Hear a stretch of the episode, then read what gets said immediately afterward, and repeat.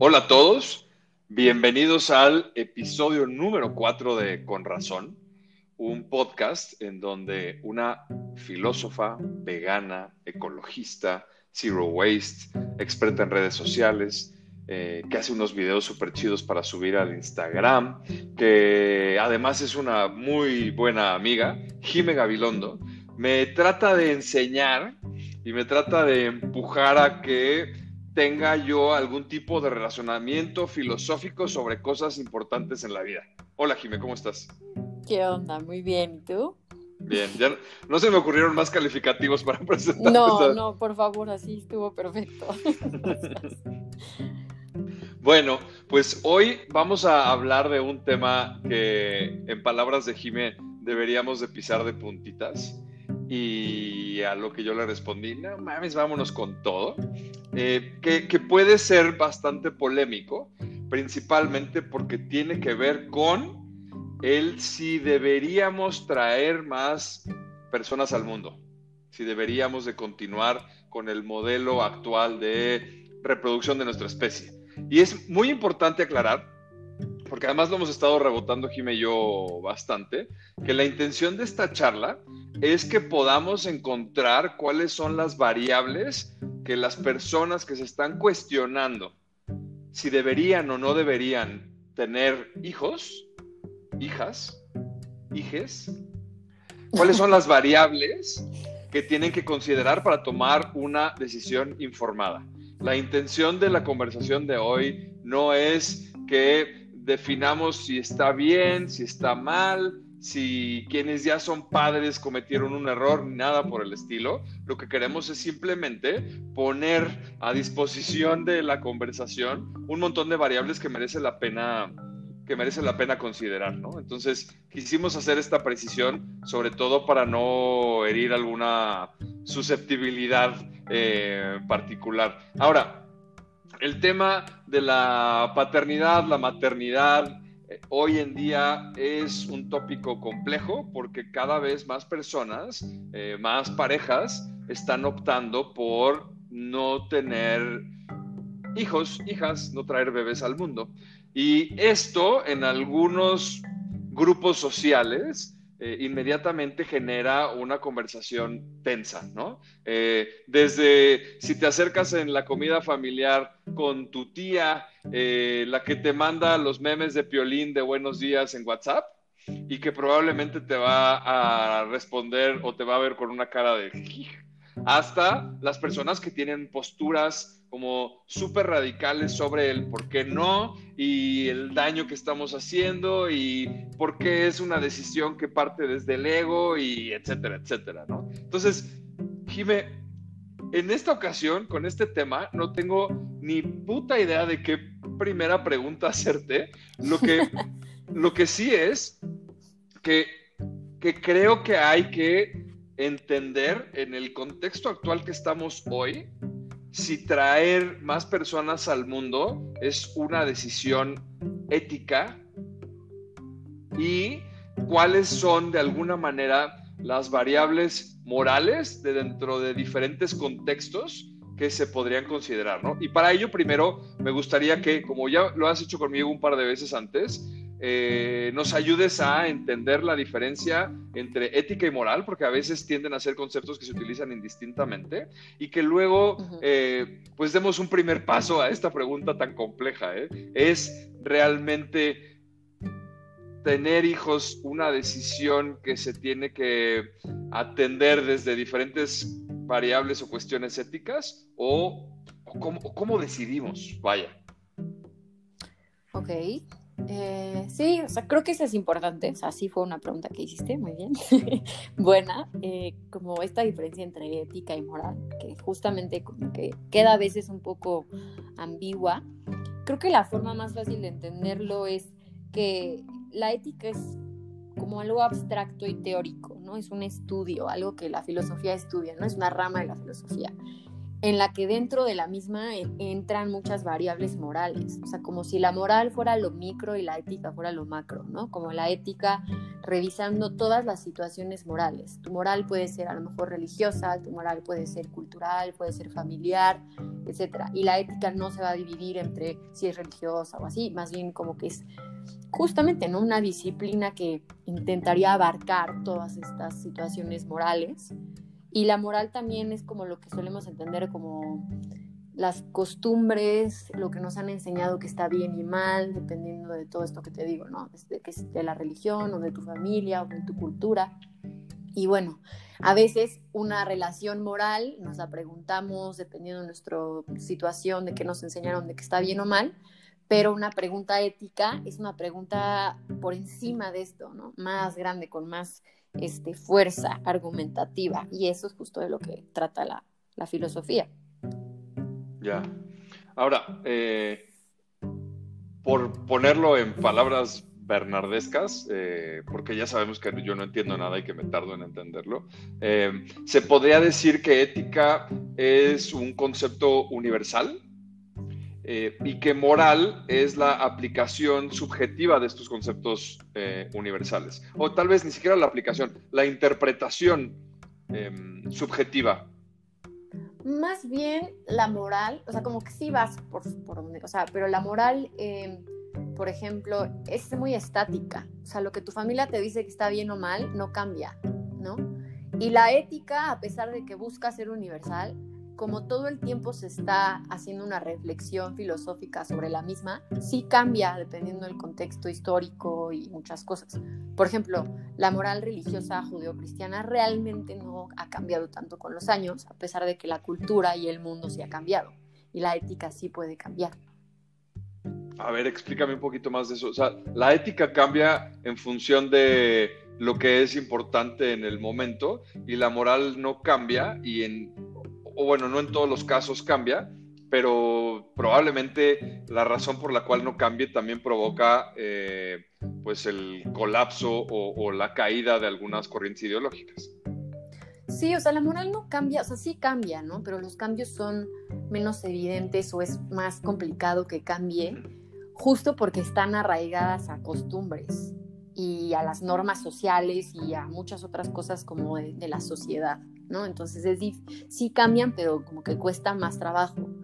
Eh, y la ética, pues es un estudio reflexivo, entonces justo la palabra reflexiva, ¿no? Regresa todo el tiempo a, preguntarse si sigue siendo vigente lo que se entiende como ético o no. Y a lo mejor sí sigue siendo vigente por un tiempo y continúa, pero a lo mejor la situación cambia y entonces se tiene que replantear a sí misma. Ya. ¿Me expliqué? Bueno, sí. O sea, eh, es básicamente como entender que hay principios, reglas, normas a través de las cuales deberíamos evaluar nuestra interacción dentro de nuestro contexto y como el contexto cambia, tenemos que estar revisitando estas normas. El asunto es que si durante toda nuestra vida fuimos inculcados a que X norma se evalúa a través de tales características, nuestra evaluación podría no cambiar, pero la norma universal o, madre sí podría cambiar porque se va adaptando al contexto. En fin, sin, sin, clavarnos en la textura, porque nos podríamos echar una conversación solo de eso. Ahora, la pregunta, regresando al tema, o sea, ¿es la decisión de tener hijos una cuestión ética? Sí, exacto, exacto. Lo podemos revisar desde la moral y van a cambiar todas las posturas y por eso es un tema como tan complicado, pero desde la ética es algo que cada vez se aborda más. Y de todas maneras, desde la ética sigue siendo bastante tabú hablar de esto. Y creo que también podemos, em, como bueno, ya empezamos, ¿no? Pero seguir por ahí el hilo de la conversación, que a mí se me hizo súper interesante y que este tema salió justo por la pregunta que hicimos en, en Instagram de, de qué querían hablar en el siguiente capítulo. Y la pregunta que, bueno, lo que se repitió fue justo esto, que la gente quería saber pues, cuáles las implicaciones de tener hijos o no. Y creo que quieren ese espacio, o sea, se me hizo muy interesante porque quieren ese espacio porque todavía discutirlo con quien sea es un tema súper polémico, súper complicado. Entonces mucha gente prefiere no, no decir su postura o pretender que no tiene postura o yo qué sé. ¿Por qué? Porque pues es un tema que le tiene exact, justamente un enorme peso moral, este, sobre todo eh, arraigado en nuestra religión o nuestra moral de la familia. Este, y ese peso tan grande hace que sea muy complicado querer analizarlo o intentar analizarlo, ¿no? Eh, pero bueno, es lo que, a ver qué pasa, vamos a intentar. Sí, bueno, a, huevo tenías que echar el, no, no, puse yo el tema, nos lo sugirieron. Está bien. No, es un tema que a mí me, me, encanta, he tratado, hasta lo habíamos discutido tú y yo una vez antes de que esto pasara, pero pues que sí, justamente otras personas también lo quisieron escuchar, entonces pues vamos. O sea, sí, sin duda es un tema que puede distanciar a las personas. Eh, sí. Básicamente porque no estamos dispuestos, la mayoría de las personas, a escuchar sin juzgar las posturas de otros, ¿no? Como que en el momento en el que la postura de alguien más atenta contra la nuestra, entramos en modo defensa. Eh, y el modo defensa automáticamente nos lleva a sesgos, a protecciones, y la conversación termina o en pleito o termina en seco, ¿no? Pero regresando al tema, sabemos que el contexto dentro del cual estamos hoy, y voy a empezar a arrojar algunas cositas, ¿no? A nivel probablemente planeta, eh, cambio climático, eh, capacidad de, recursos, eh, modelo de extracción, consumo, desecho, etcétera, etcétera, sabemos que el planeta probablemente ya no soporta el modelo de crecimiento de nuestra especie. Desde esa perspectiva, considerándola como una de las variables, ¿cómo deberíamos de abordar la, duda que podamos tener algunos sobre si tener familia o no? O sea, si, si, si fuera una decisión meramente como de capacidad del planeta, pues automáticamente la respuesta te diría, pues no, brother, ya no traigas más bebés al mundo, ya no caben. Pero al final también el modelo de el modelo cíclico de, vida como la conocemos también se soporta en un modelo de, de reproducción. Es lo mismo que pasa con los animales, con las plantas. En algunos casos los ciclos son más cortos y son más largos, ¿no? Entonces, pongo dos cosas que son radicalmente contrarias, probablemente tienen poco en común y poco, poca interacción, pero ¿cómo podemos evaluar o cómo podemos considerar esta variable si no sabemos si deberíamos de traer bebés al mundo o no? Ok, o sea, justo creo que lo que dices de las variables es importante. O sea, normalmente las primeras típicas preguntas que te hacen o te haces cuando estás preguntándote o te preguntan si vas a tener hijos o no, es la típica de, este, tienes suficiente dinero, tienes dónde es con qué y dónde mantenerlos, tienes la madurez emocional, a lo mejor otras cosas este, más conservadoras de tienes un núcleo familiar, una pareja, todas estas como cosas que sí te sueles preguntar, o en el mejor de los casos, pero todavía son cosas aceptadas, ¿no? Pero la pregunta nunca es, ¿quieres? o, estás listo, o sea, como que es, tienes todos estos puntos y si los cumples, entonces lo que sigue pareciera lógicamente es ten hijos, ¿no? Si no tienes uno de estos puntos, bueno, ocúpate para tenerlos y entonces ten hijos. Pero no hay como la variable de, mm, y si tengo todos los puntos pero no quiero tenerlos de todas maneras, o sea, creo que eso eh, es importante también mencionarlo, ¿no? O sea, de que hay que poner en la mesa todas las diferentes cuestiones que nos tendríamos que hacer además de estas y que incluso una de estas cuestiones podría ser o una de las decisiones que saldrían son no quiero tener hijos, ¿no? Y otra cosa que dijiste antes de entrar en específico a cuáles son todas estas cosas que tenemos que poner en la mesa, eh, bueno, lo apunté, dijiste que que tendríamos que tomar, pensar si queríamos formar una familia o no. Y creo que también quiero hacer una distinción ahí. O sea, yo no quiero hablar sobre si formar una familia o no, esa es otra cosa. Puedes formar una familia de millones de formas, ¿no? O sea, como que, ¿no? Hoy en día las familias están hechas de, miles de diferentes este, asociaciones o puedes, que bueno, también quiero hablar de eso en un ratito, adoptar y miles de otras cosas, ¿no? Más bien como que el tema es, ¿debería yo de procrear? tener hijos propios. Eh, y justo como decíamos al principio, o sea, este es un, un tema que es un campo minado porque por un lado eh, puedes herir a alguien, por otro lado a lo mejor el argumento no es tan sólido, por otro lado como que nos da miedo, pero creo que sí es importante, como decíamos, em, pues que además de estas típicas preguntas que ya dije, hacernos preguntas un poco más duras sobre lo que dices de la crisis climática, sobre, no sé, eh, la pobreza, sobre incluso el dolor, sobre el sufrimiento, sobre muchísimas cosas, e incluso el hacerte la pregunta, ¿quiero tener hijos o la vida me ha programado a creer que quiero tener hijos? Esa es otra cosa.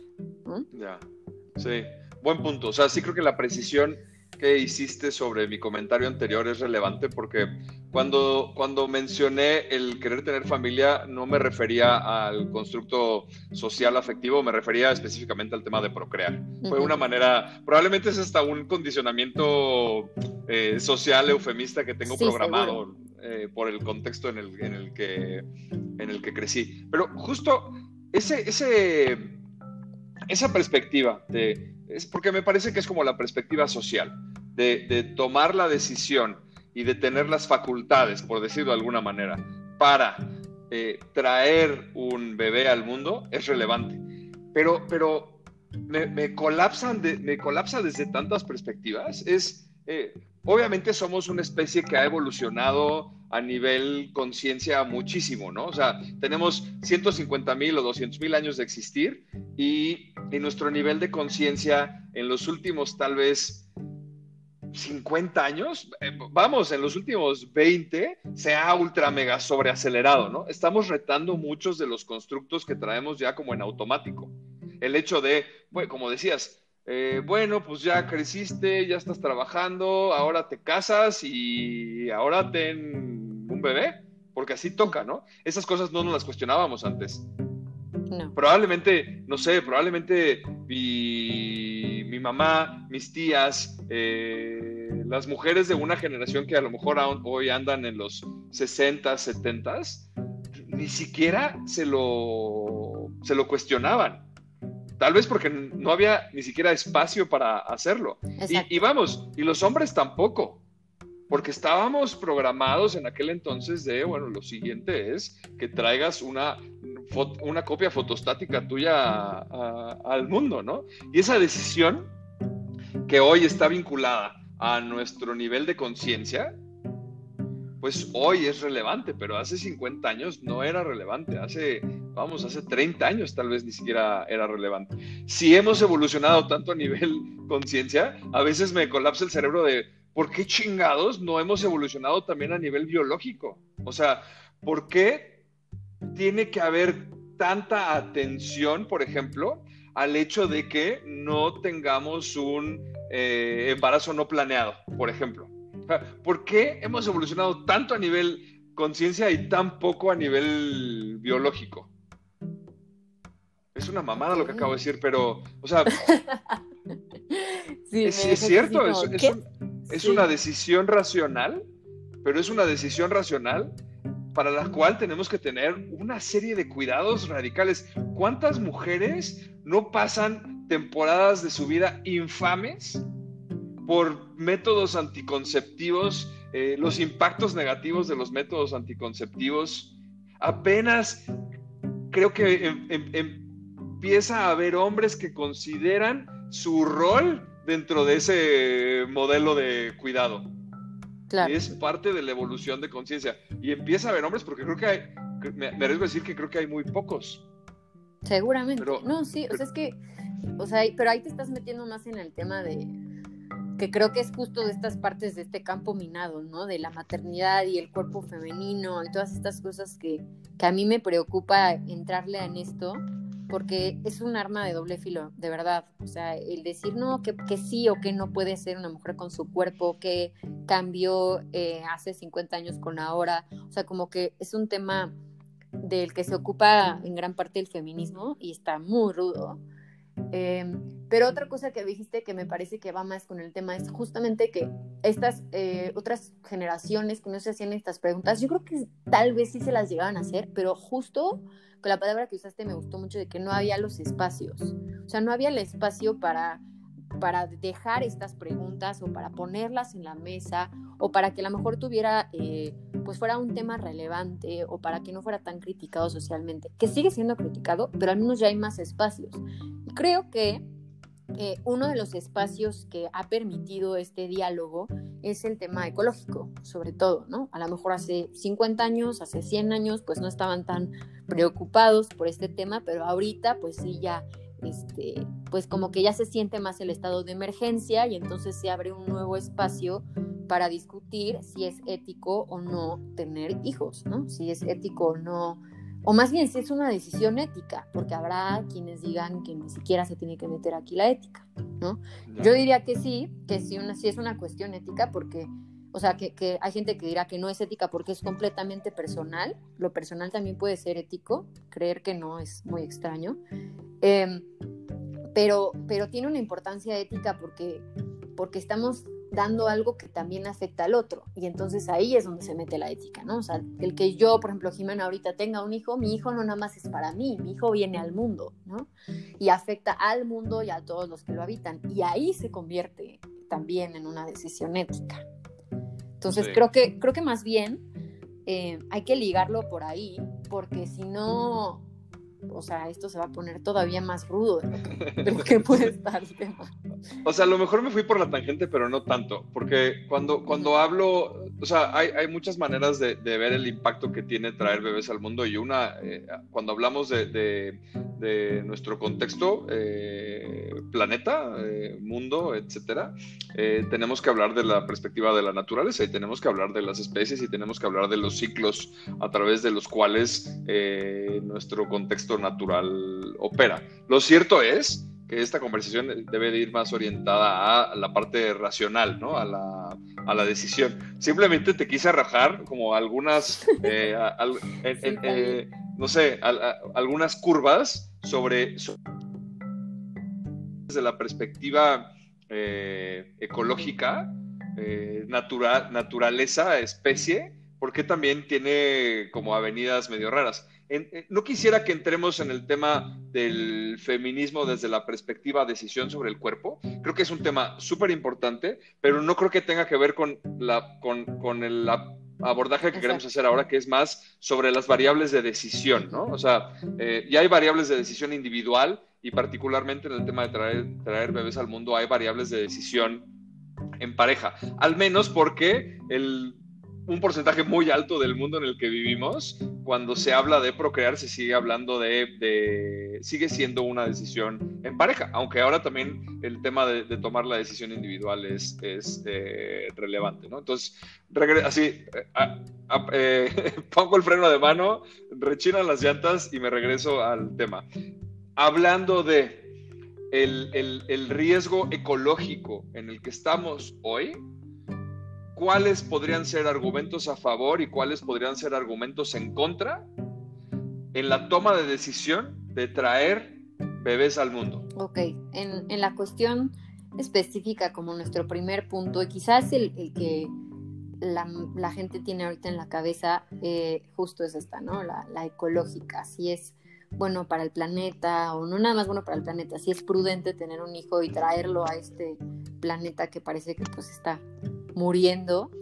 Eh, y pues es rudo porque conozco a personas que se llaman ambientalistas que han decidido tener hijos con la, la o sea, lo que ellos dicen es, no, es que yo voy a educar a mi hijo de una forma tan buena, tan creíble, tan conectada con la naturaleza, para que mi hijo sea parte de la solución, ¿no? Y ahí mi respuesta, eh, pues no se las digo, ¿no? Pero pienso, pero ¿cómo sabes que puedes controlar eso? O sea, ¿cómo este, este como narrativa que nos damos de la crianza es muy bonita, pero no siempre es 100% real. O sea, todos tenemos, eh, bueno, quienes tienen esta idea de no es que yo voy a criar a mi hijo así y entonces así va a ser, como que le estás quitando el factor de caótico o de personalidad individual a tu hijo, ¿no? Tu hijo a lo mejor tú lo crías de una manera y pues sí, obviamente influye la crianza, pero hay otros factores que tú no puedes controlar. Entonces, creer que tú puedes controlar 100% la narrativa y el resultado del, existir de tu hijo, de tu hija, de tu bebecito, pues es como, me parece algo ingenuo, bonito y me parece como eh, algo que a lo mejor sí podría pasar y sería algo positivo, pero que no sabes si va a pasar. Y, para seguir con, el, con el tema ecológico, bueno, con eso me acordé ahorita, que no sabía si lo iba a decir, pero ahorita me acordé. Este, una vez tuve esta misma discusión en un Uber. y el, te lo juro, y el, y el chofer del Uber me, estábamos platicando esto, ¿no? Y la conversación se puso así súper intensa. Y al final me dijo una frase que se me quedó súper grabada, así como, no, es que la gente inteligente no quiere tener hijos y entonces ya no, están, ya no estamos trayendo gente inteligente al mundo, ¿no? Y lo dijo de broma, entre broma, ¿no? Y me dio risa. Este, pero, pero a lo mejor otra, otra respuesta sería como, no, bueno, yo me considero una persona inteligente, buena para el planeta, y entonces mi hijo va a ser igual. Pero chance no, ¿no?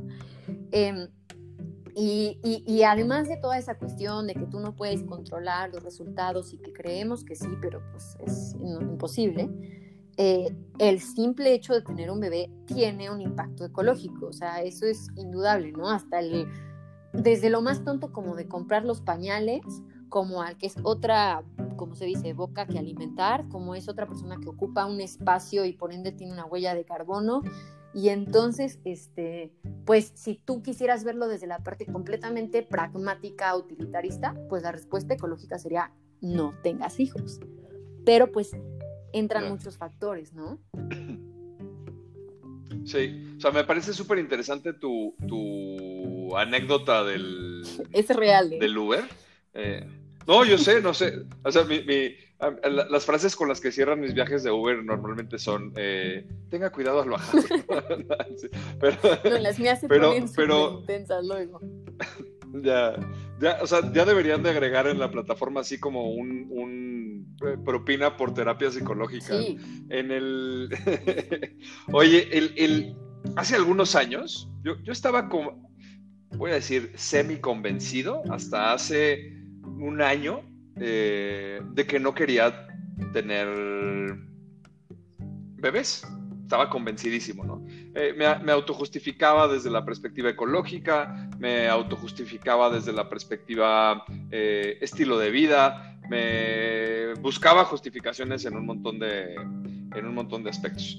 Y alguna vez, antes, antes de, no sé, tal vez hace un par de años, platicando con un amigo colombiano, de hecho, Alejo, eh, que se acababa de casar y que estaba convencidísimo de que quería ser papá, me dijo algo que me, que me resonó mucho y que es muy, muy parecido a lo que acabas de decir.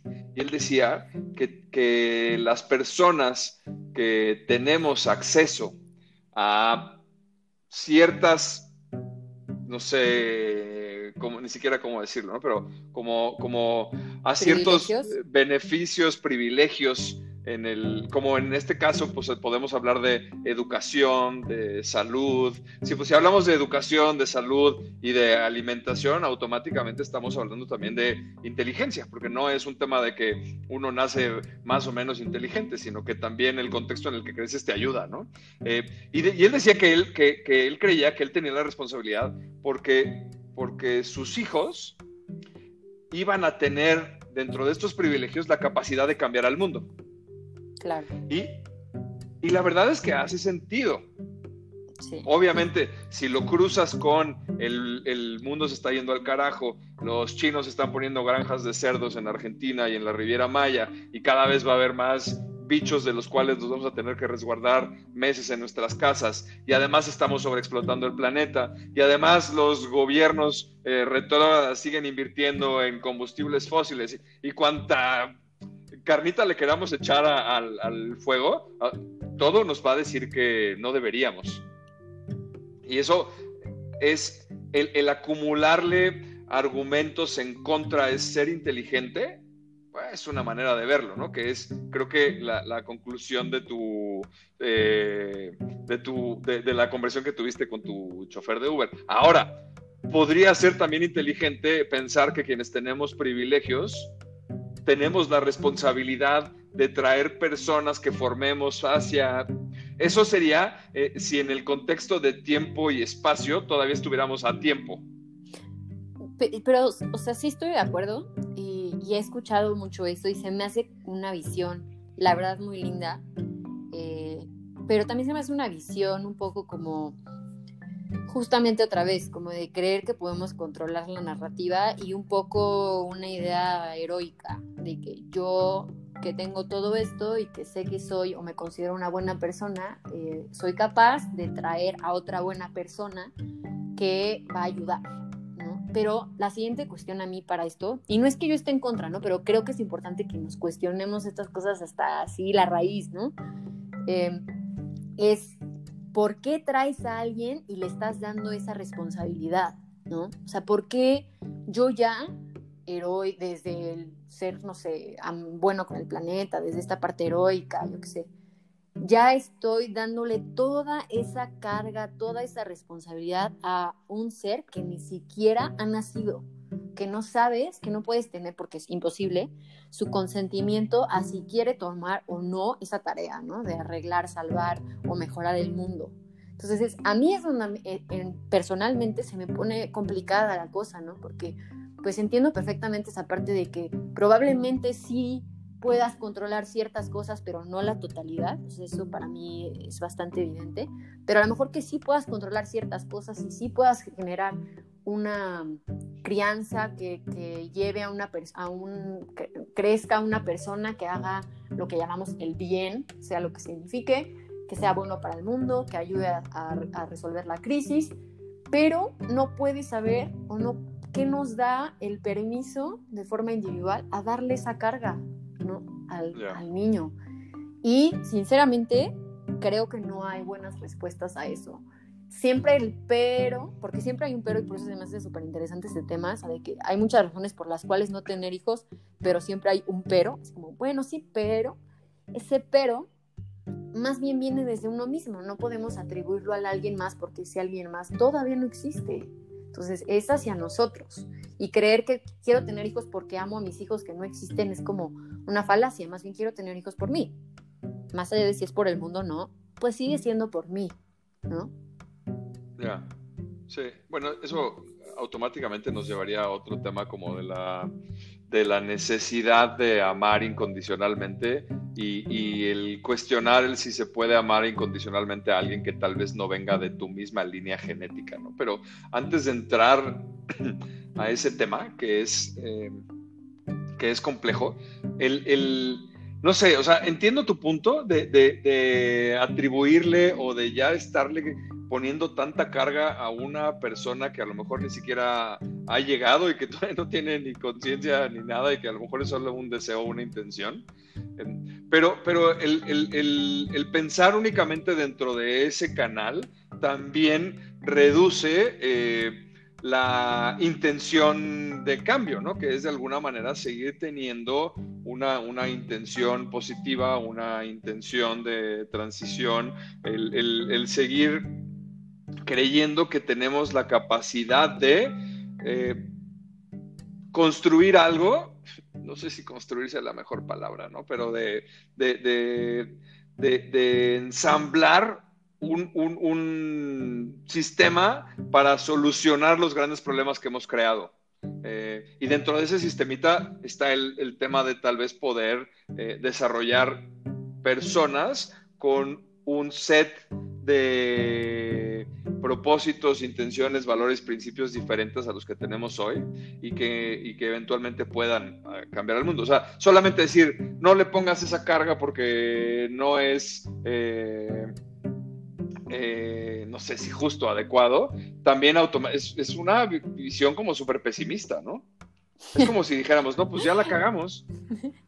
Sí, me, encanta que hayas dicho eso. O sea, me encanta lo del pesimismo, es algo que, ha surgido muchas veces. Em, pero, o sea, bueno, antes quería decir que con lo que había mencionado, creo que debería de haber una prioridad ética en, actuar ante, los, ante las problemáticas existentes antes de crear nuevas, ¿no? Eh, habrá filósofos que me digan que no, pero bueno, esa es como mi postura filosófica. Creo que primero hay que ver qué onda con lo que está ahorita antes de pensar en qué vamos a hacer con nuevas generaciones. O sea, más bien en el caso de procrear, los que ya estamos, intentemos salvarlo, no traer otros que a lo mejor puedan o no salvarlo. Eh, digo, es debatible totalmente. Pero, pero la otra que decías de que es pesimista, se me hace muy interesante, ¿no?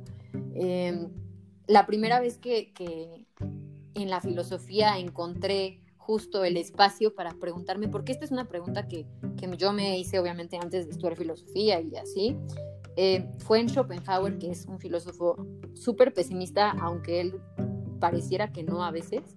Bueno, a mí se me hace pesimista. Y, y anoté una frase que encontré que había anotado también en ese momento, que decía, si los niños fueran traídos al mundo por un acto de pura razón, ¿continuaría existiendo la raza humana? No preferiría, preferiría un hombre tener tanta simpatía por la generación venidera como para ahorrarle la carga de la existencia. Y bueno, a mí yo cuando lo leí me, dio risa, ¿no? Y sé que a algunos no les va a dar risa y van a decir, no, señor, qué pesimista, qué horror, ¿no? Y sí es pesimista, pero, pero creo que también el optimismo total puede ser un poco ingenuo. Em, creo que no hay que irnos como por los por una o la otra, o sea, como que eh, tanto pesimismo puede ser a veces un poco rayar en el sinsentido, pero también mucho, mucho optimismo, mucha esperanza puede ser muy ingenua. Em, ¿A qué me refiero con, todo esto? Pues, ¿y por qué te digo que ha salido muchas veces? Porque siempre que tú dices, es que yo no quiero tener hijos, eh, te cuestionan. Cuando dices quiero tener hijos, nadie te cuestiona o te cuestionarán cosas de como relacionadas al acto en sí, pero cuando dices yo no quiero tener hijos, inmediatamente tienes que dar una justificación, ¿no? A quien sea, hasta un completo extraño, te van, te van a intentar sacar una justificación de por qué no. Y se le atribuye a la gente que decide en su plena conciencia no tener hijos malos, malos atributos, ¿no? O sea, o tiene una connotación negativa. No, seguro eres súper amargado, seguro no te gustan los niños, seguro eres este, muy egoísta, que eso es algo también que se escucha mucho, ¿no? Es que es muy egoísta. ¿Por qué? ¿Y por qué creemos, bueno, me parece que ligamos al pesimismo y al egoísmo todo esto?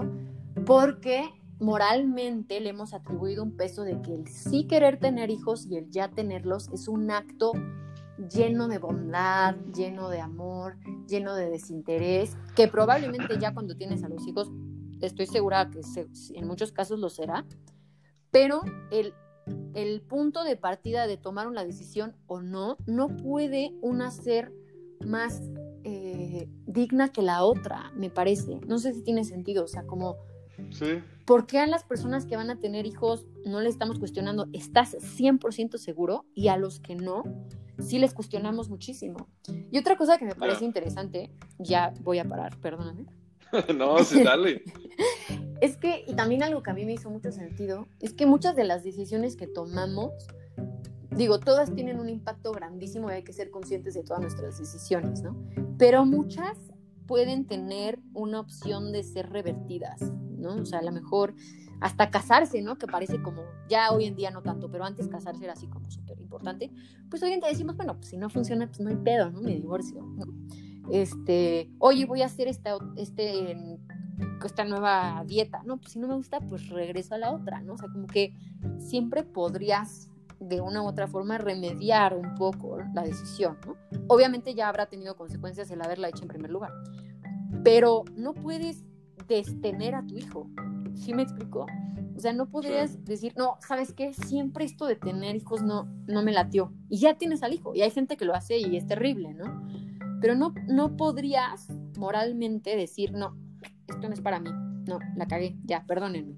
Entonces, creo que si alguien te dice, oye, ¿sabes qué? No estoy seguro de tener hijos, está, no hay que criticarlo, porque ¿para qué queremos tener papás inseguros que ya que lo tienen dicen, bueno, pues ya ni modo?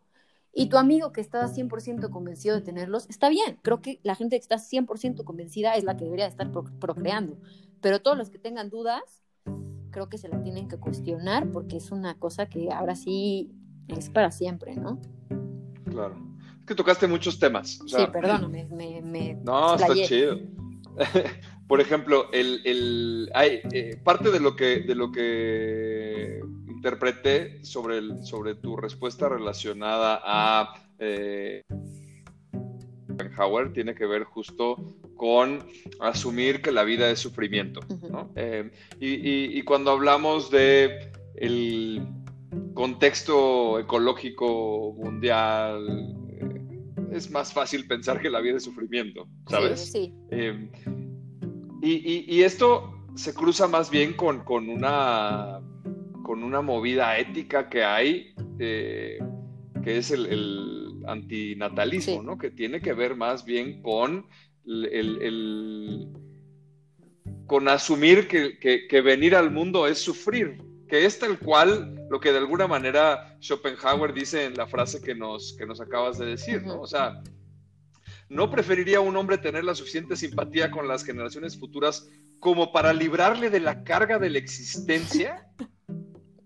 Es muy hardcore, ¿no? o sea, o, o hasta cierto punto no tomar él la decisión de imponer tal, de imponer tal carga sobre, sobre ellas a sangre fría, ¡pum! O sea, es, es, eh, es muy heavy. Hay, hay, otro autor que además no me acuerdo el nombre que decía que, que la única, la verdadera mala suerte es nacer. No, y también Camus dice que la última pregunta filosófica ya en vida es suicidarse o no. Son como cosas, sí, podrías decir pesimistas, ¿no? Como les llamabas, o como de que todo es algo, el vivir es negativo, ¿no? El existir es en sí sufrimiento.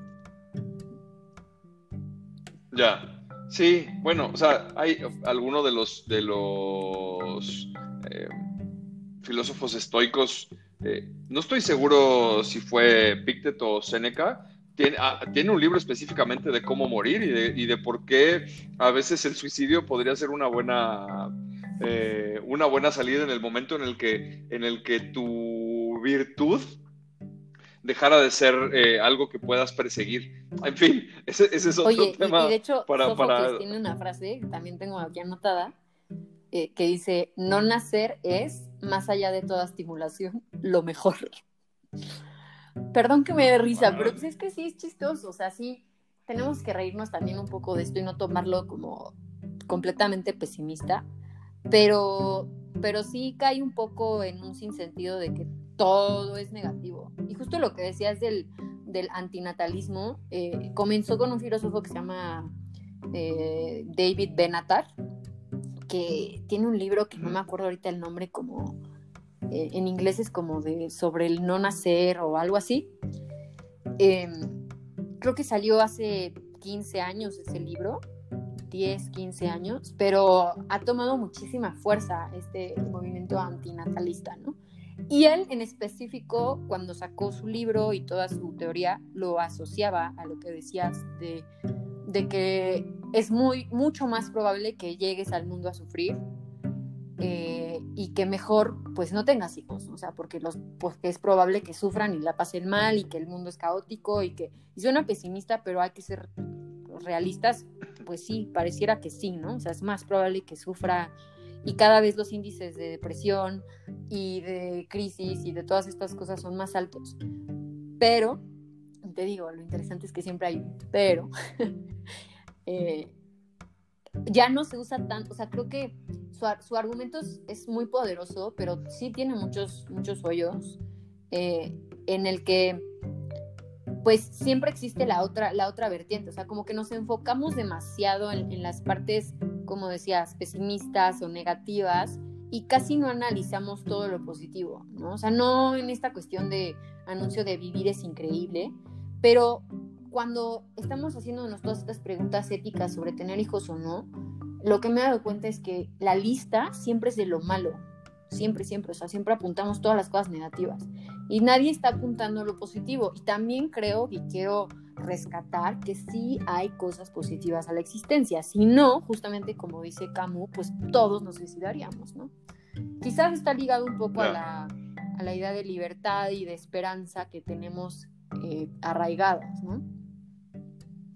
Ya. O sea, casi, es que es, otro tema, ¿eh?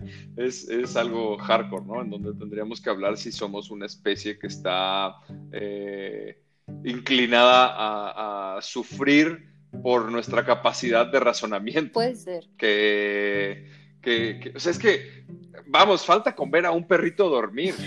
O sea, yo veo a un perrito dormir y me muero de ganas de ser Mi mamá siempre dice eso. Con mi perrita que se llama Nala, me dice, ¿cómo quisiera ser Nala? sí, neta. Eh, y, y, no sé a cuántos les pase, pero a mí me pasa que me acuesto y, ¡ta madre! Me quiero dormir, pero no puedo, ¿no? Y, y es simplemente por nuestra capacidad de razonar, porque no tenemos la capacidad de apagar el switch. Y, bueno, por hacer un resumen de todo lo que hemos hablado, ¿no? Tenemos que considerar variables ecológicas, tenemos que considerar variables de razonamiento y de toma de decisión, tenemos que considerar variables de eh, facultades, de si estamos facultados o no para traer, eh, para traer bebés eh, al mundo. Y tenemos que también considerar probablemente los cambios, y aquí es en donde a lo mejor tenemos que ser hasta de alguna manera prospectivos, eh, los cambios que creemos que vamos a, vivir en los siguientes años, ¿no? porque ahí es en donde la conversación se pone hardcore, ¿no? O sea, hoy sabemos que estamos en un contexto ecológico, político, social, económico complejo, ¿cómo creemos que va a ser el contexto de esas variables en, eh, supongamos que llega tu bebé al mundo hoy, cómo va a ser en 20 años, cuando de alguna manera empiece a tener una capacidad de influencia sobre cómo era hace 20 años? Sí, o sea, justo con el resumen que, te das, porque es que sabes que, o sea, checo ahorita la hora y digo, no manches, o sea, nos quedan tantas cosas que tocar, porque es un tema súper grande. Pero, o sea, creo que si hay alguien ahorita que, que está siendo súper serio en, en, plantearse todas estas cuestiones para tomar una decisión, que creo que así debería de ser, justo por lo que decía, pues esto no es de que chin me arrepentí, o sea, es que hay que ser súper, súper conscientes eh, yo pondría sobre la mesa la parte ambiental, que se me hace fuertísima, no solo en qué le vas a traer al mundo para los que ya existen, sino a qué mundo vas a traer a alguien nuevo, a qué lo estás trayendo, qué situación.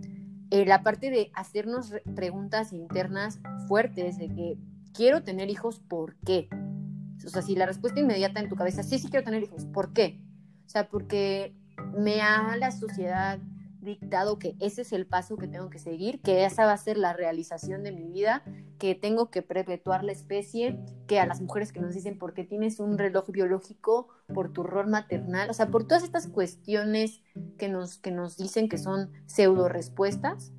Eh, y, y, si encuentras una razón muy fuerte interna de no, yo sí quiero tener hijos porque para mí es fundamental para una vida significativa, chido. Si no encuentras y dices, no, tal vez, tengo esta duda de que tal vez es un constructo social, tal vez está ligado, me parece que sí, eh, eh, al, incluso a, la propiedad privada o a la propiedad personal, eh, como poner eso también en, la mesa y, poner también en la mesa el, el hecho que ya mencioné de que esto es una decisión y que como decías tú, que no es tener bebés. Yo sé que estamos hablando todo el tiempo de decir tener bebés, ¿no? Porque también como que suena políticamente correcto, pero pues tu bebé crecerá, ¿no? Esa es una discusión que alguna vez de, de muy chica tuve con mi mamá, de que la gente quiere tener bebés pero no quiere tener hijos. ¿A qué me refiero? O sea, mucha gente sí, ¿no? Pero muchos quieren tener bebecitos, ¿no? Por, por lo que nos venden de qué bonita etapa es tener bebecitos y vestirlos y a ver qué sale y si le parece a mí,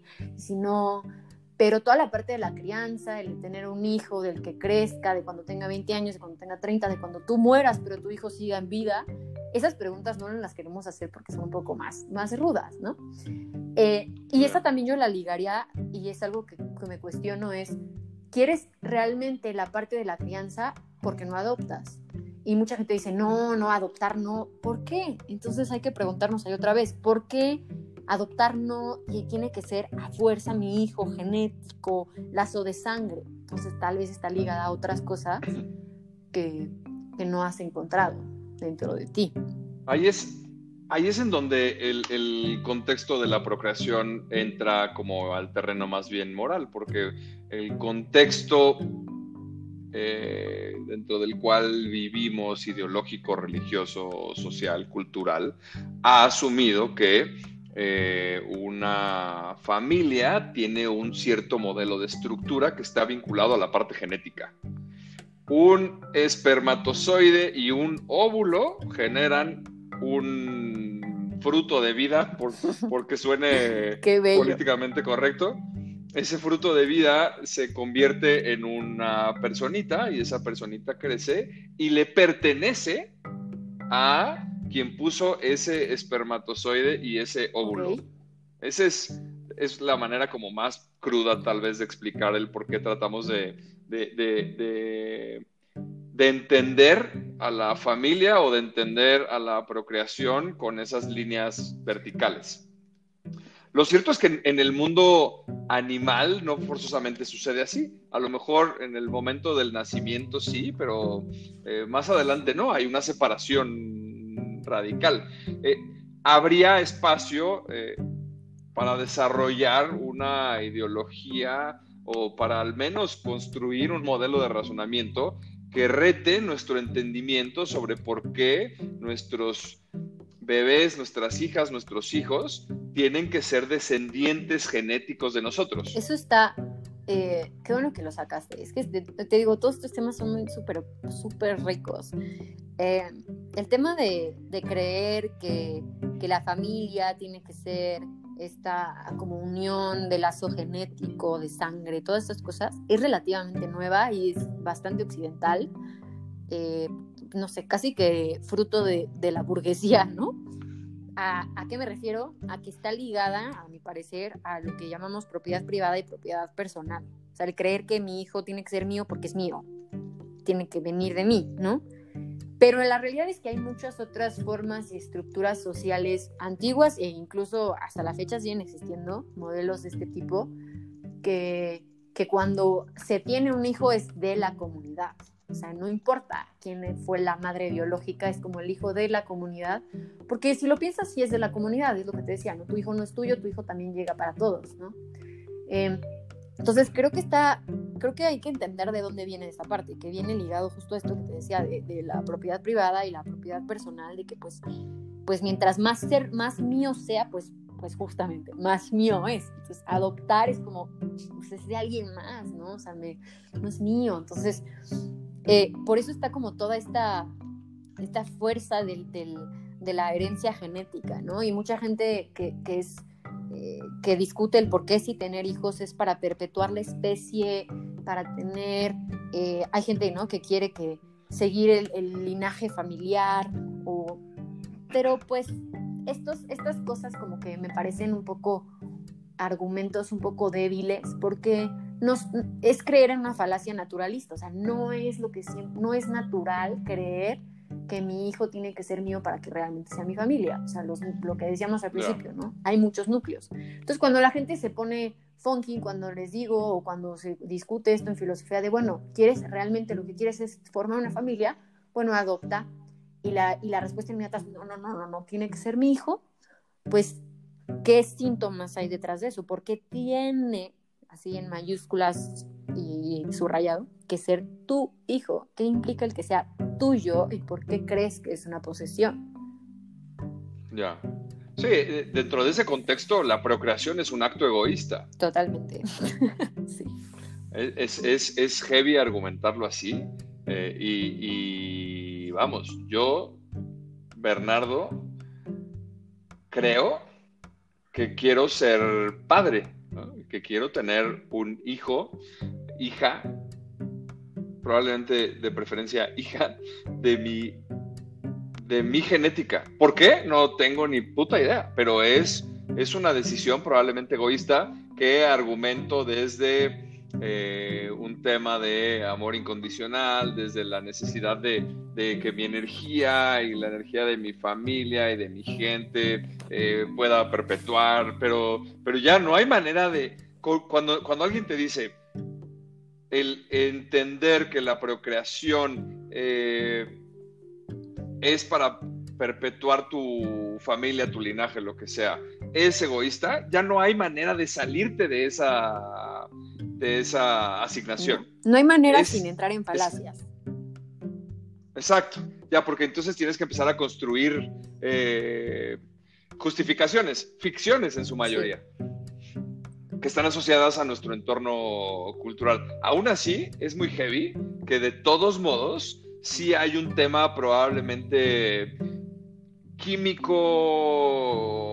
racional, intelectual, que a pesar de entenderlo nos inclina a el deseo y la intención de procrear. Sí, es lo que te digo, siempre hay un pero, ¿no? O sea, como que siempre queda el pero en estas discusiones, no son cerradas, eh, pero tampoco quiero entrar a falacias naturalistas de que es lo natural, así tiene que ser, hay que perpetuar la especie, porque aquí le importa más que a la propia especie, o sea, sigue siendo como egoísta, o sea, ¿a ti qué te importa, no? Em, pero, bueno, o sea, también, sin que esto parezca fatalista, eh, en la mayoría de la filosofía sí apunta a que esto es un acto egoísta, a que pues realmente no tiene un fundamento eh, ético actual, en, la decisión de que sí, pero justo para llegar a este pero, o sea, ¿por qué seguimos diciendo no? Pero es que yo sí quiero, o sea, tú, Bernardo, ¿por qué dices no? Yo sí. O sea, lo que se me hace chido es que, que, que ya que se pone todo esto sobre la mesa, existan quienes, a lo mejor como tú, puedan decir, bueno, tengo, tengo en cuenta todas estas cosas y tomo la decisión, ¿no? 100% o lo más cercano a estar 100% seguro, ¿no? Pero a estar seguro, no decir como, bueno, pues ya, pues, lo, que, lo que sigue, lo que toca, lo que así tiene que ser, porque así me dijeron quién sabe quién. Pero encontré también en una filósofa que se llama Hannah Arendt, que no sé si, si la has escuchado, es súper, súper buena, Sí, es la que tiene la historia de amor esta con el que era su profesor y... Sí, sí, sí, que su profesor aparte alemán. Es súper súper bonita esa narrativa. Bonita, pero también tiene sus partes creepy, que bueno, esa es otra historia. Ah, pues el, amor, el amor es doloroso, pues. Sí, pero bueno. Esta, no me salgamos de Esta Arendt, que a mí me gusta mucho, em, tiene un concepto de libertad muy interesante eh, ligado a la, a la creación de lo completamente nuevo. O sea, para ella eso es la libertad, ¿no? Algo, lo novedoso, lo completamente nuevo. Y, creo que por ahí podríamos rescatar un, poco la parte de, de, por qué desde la filosofía tener hijos, procrear, porque estás generando algo completamente nuevo, estás siendo parte de la creación, o sea, no desde una parte como de tipo Dios, ¿no? Pero de no sé, discutíamos en otros, en otros capítulos eh, un carácter también nietzscheano, que lo que nos queda es crear, ¿no? Como humanos, ¿no? Que es como el, como el, no sé, verter tu ser de la forma más linda es justamente este concepto de crear, crear para nada más que simplemente puro crear, ¿no? Que suena muy bonito. Y Hannah Arendt lo retoma también y dice que justamente este carácter de crear, crear algo completamente nuevo, esto novedad, es la libertad. Y se, se, me hizo como un, no sé si un argumento, pero una línea desde la filosofía donde podría entrar la natalidad o el querer tener hijos. De que, bueno, ya, tomé, ya tengo todas estas cosas sobre la mesa que ya habíamos discutido y que hay muchas otras más, pero no nos da el tiempo ni la vida eh, y quiero tener hijos porque ya me hice estas preguntas y tú tendrás tus respuestas, no las voy a decir, bla, bla, bla. Y sentir esta idea de que quiero traer algo completamente nuevo, que es la como creación misma, que suena súper loco, pero también creo que es una parte positiva para no terminar este episodio o capítulo eh, como con bajonearnos todos, ¿no? Sí, está chido. o sea, a pesar de todo lo negativo, es, es lo que te decía hace rato, que, ¿no? que a pesar de, de todo lo, lo, negativo y pesimista que puede ser el racionalizar la decisión, aún así, las personas, y me incluyo, encontramos la manera de, de argumentar el que queremos crear eso nuevo. Me encanta esa manera esa manera de verlo.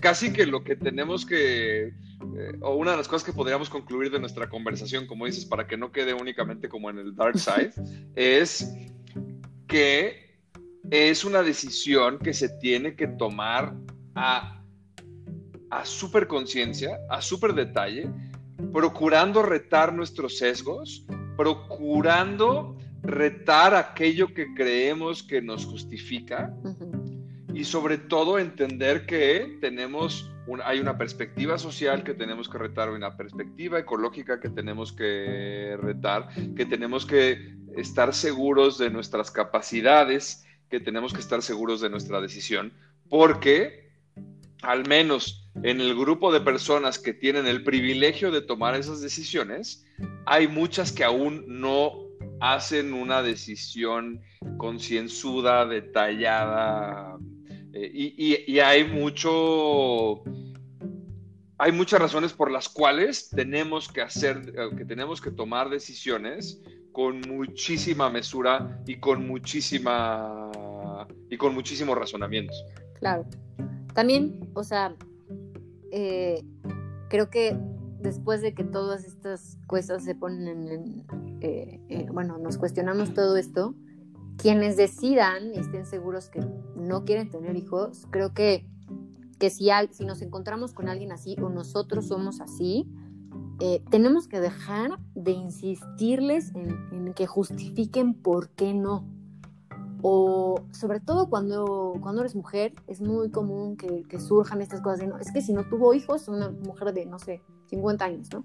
Si no tuvo hijos, seguro es infeliz, seguro, este, pues no sé, todas estas connotaciones negativas que ni siquiera les quiero mencionar, como que creo que también tenemos que eliminar esta parte, o sea, si nosotros mismos nos damos cuenta de, sabes que yo no quiero tener hijos, no pensar que eso nos hace malas personas.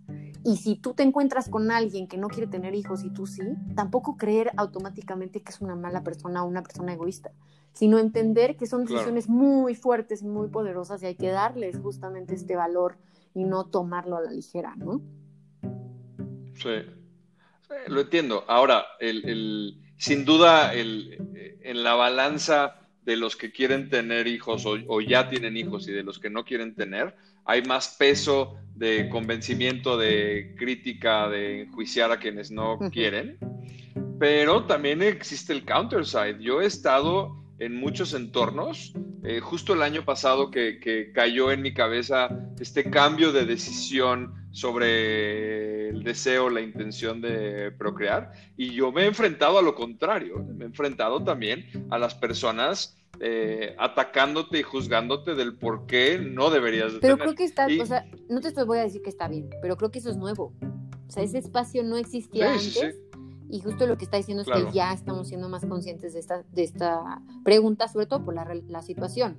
Entonces, no estoy diciendo como no hay que juzgar a nadie, todos tenemos nuestras decisiones, pero más bien no hay que pensar que uno tiene una connotación negativa de forma inmediata, sino como entender que son eh, cosas que hay que cuestionarse fuertemente. Y quienes decidan al cuestionarse fuertemente que sí, pues bueno, tendrán sus razones y que las expliquen, pero también quienes no tendrán sus razones y ya, ¿no? Pero creo que sí es un espacio nuevo. Antes es, sigue siendo lo normal en decidir si tenerlas. Ya, sí. Ah, al final, a lo mejor mi comentario iba más orientado a no tenemos ninguna persona por qué convencer y, mucho menos el por qué agredir a otros con nuestras posturas sobre el mundo. Ok, sí, sí, sí. Eh, y, creo que ahí hay un, hay un valor eh, relevante sobre la apertura y la conciliación que en un tema como este que es tan delicado merece que todos, a través de un proceso de razonamiento, eh, entreguemos, o sea, que seamos generosos con, con, nuestra escucha, que seamos generosos, generosos con, con empatía también, ¿no? pero vamos, ese, también ya es, es otro tema, porque parece que vivimos en un mundo en donde a huevo tenemos que convencer a los otros que piensen como nosotros. Y, y, no funciona así. Creo que justo, o sea, nadie puede tener la última palabra, pero nos falta mucha introspección, que lo hemos dicho varias veces, nos falta hacernos muchas preguntas, nos falta poner a la ética o regresar a la ética en nuestras cuestiones y decisiones de vida pero también otra vez, nadie tiene la última palabra, o sea, todos estamos en este camino de lo que creemos que es vivir y pues sigámoslo navegando todos juntos, aunque suene bonito, pues la verdad es que nadie tiene como todas las respuestas a la vida, porque pues no hay forma, ¿no? Claro, sí. Vaya tema, ¿eh? O sea, eh, siento que, hemos hablado más de una hora y que no tenemos ni puta. No, esto se podría extender, te, dije. O sea, y también, antes de, que cierres con tus resúmenes hermosos que haces, eh, si alguien está así como súper mal viajado, súper interesado escuchando esto, les, les quiero recomendar, porque a mí me gusta muchísimo, eh, un cuentito de Borges que se llama Las ruinas circulares. Y no les voy a decir de qué trata, por favor, léanlo, es súper cortito, pero creo que van a encontrar muchas de las cosas que hablamos en el podcast y a lo mejor todavía les explota más la mente. Y pues ya, ese es todo mi cierre. Cool. No sé si tengo un resumen esta vez, porque además como que el hámster sigue corriendo a toda velocidad, pero me quedo con dos cosas fundamentales. Eh, me quedo con el hecho de que procrear sí es una decisión ética y que hay que evaluarla de manera concienzuda y tratando de eh, traer a ese razonamiento la mayor cantidad de variables. Pero también me quedo con el hecho de que, procrear es un acto egoísta. Sí o sí. Esto no quiere decir que, que le estamos diciendo a la banda que no tengan bebés. Pero es importante en ese proceso de razonamiento que si es casi un hecho o un hecho que procrear es un acto egoísta, que no forcemos de manera agresiva argumentos a través de estas falacias naturalistas de las que hablabas, que al final normalmente son posturas morales. Eh, y nada, o sea, lo único Ah, porque no entramos en la parte como más bien afectiva, amorosa de la procreación, porque se nos acaba el tiempo, nos pasamos otra vez y porque sería otro, otro temazo, pero, pero nada, tomar decisiones concienzudas sobre si estamos listos, listas para traer a una personita al mundo, si estamos facultados para asegurarnos de que esa personita... Eh, realmente pueda tener la mejor vida posible, ¿no? Eh, y sin entrar al mundo pesimista de Jime y del sufrimiento y demás, pero, pero vamos, eh, lo cierto es que, y esta es opinión personal, eh, más allá de la discusión filosófica de hoy, que estar propiciando el, el crecimiento poblacional desmedido a lo pendejo, solamente nos va a llevar a, más y más situaciones de colapso. Y nada, es algo, yo soy un poco más afirmativo que, que Jime, que le encanta navegar ahí. Así que, Jime, muchas, muchas gracias. No sé si quieras decir una cosa más. No, ya, porque me voy a extender. Cualquier cosita, si quiere alguien, escríbame. Vale. Pues muchas gracias a todos por, por escucharnos. Este es un tema denso. Los invito otra vez a que nos sigan en la cuenta de Instagram, arroba con razón, ah, no es cierto, perdón, arroba podcast.conrazón. También, porfa, sigan el proyecto de filosofía circular de Jime. El trabajo que ella hace es súper relevante para uno de los tópicos que estuvimos tocando hoy con mucha frecuencia, que es el cómo aprender a eh, tener una vida más circular, a eliminar los desperdicios dentro de nuestra vida y al poder eventualmente poder llegar, que es a lo que deberíamos de aspirar todos, a tener una, eh, a tener cero huella negativa dentro del medio ambiente. Así que a ella la pueden seguir en arroba ZWMEX en Instagram también. Eh, inscríbanse a sus cursos, que además están bien chidos y que así fue como la conocí. Y pues nada, déjenos sus comentarios ahí en las cosas que vamos a ir posteando en Instagram en los siguientes días. Escríbanos por ahí en el mensaje. A mí me pueden encontrar como arroba Bernardo Towers, pero yo, como se dieron cuenta, no sé nada de nada. Y pues nada, Jime, hablaremos otra vez en un par de semanas. Gracias. Chao.